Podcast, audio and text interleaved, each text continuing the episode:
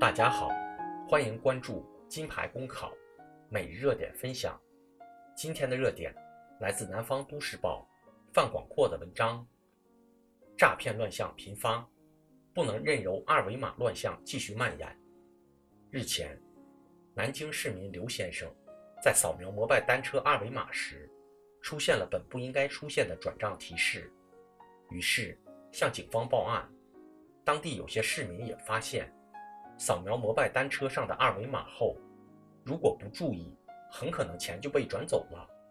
虚假二维码骗局并非孤立，在广东破获的一起二维码诈骗案件中，犯罪分子通过扫码盗刷获利九十万余元。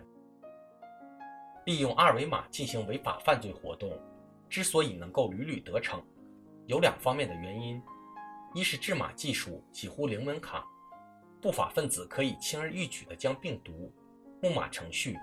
扣费软件等植入二维码当中，让消费者上当受骗；二是二维码是一种肉眼无法识别的信息技术，一些不法分子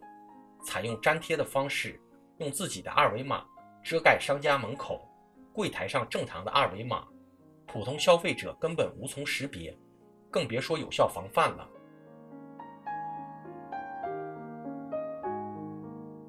从消费者的角度来说，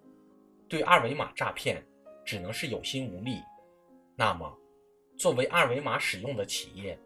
首先应该承担起积极防护的责任来。从企业的角度，承担起自己对社会、对商家、对消费者的责任来。值得肯定的是，目前微信和支付宝已经在软件里加强了安全监控保护，确保用户扫码安全。比如，支付宝公司近日宣布，从二月二十日起，支付宝付款码将专码专用，用于线下付款。而且，支付宝已经自带网址检测功能，用于判断扫描的二维码是否存在恶意链接。如果发现安全隐患，系统会发出安全提示，让用户判断是否需要进入跳转页面。这将可在一定程度上避免一些不法分子利用二维码付款的机制。实施转账诈骗，但从根本上来说，想要为当前乱象丛生的二维码市场正本清源，还是应该从法律与制度入手，结束目前二维码在生产和流通领域既没有明确的责任主体，也缺乏统一管理的问题。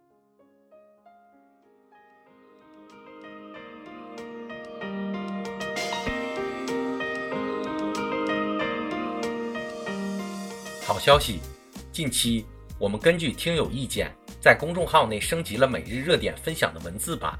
欢迎你关注“金牌公考”微信公众号，接收我们每天最新鲜的节目推送，随时与我们交流互动。公考路上你不孤单，金牌公考与你相伴。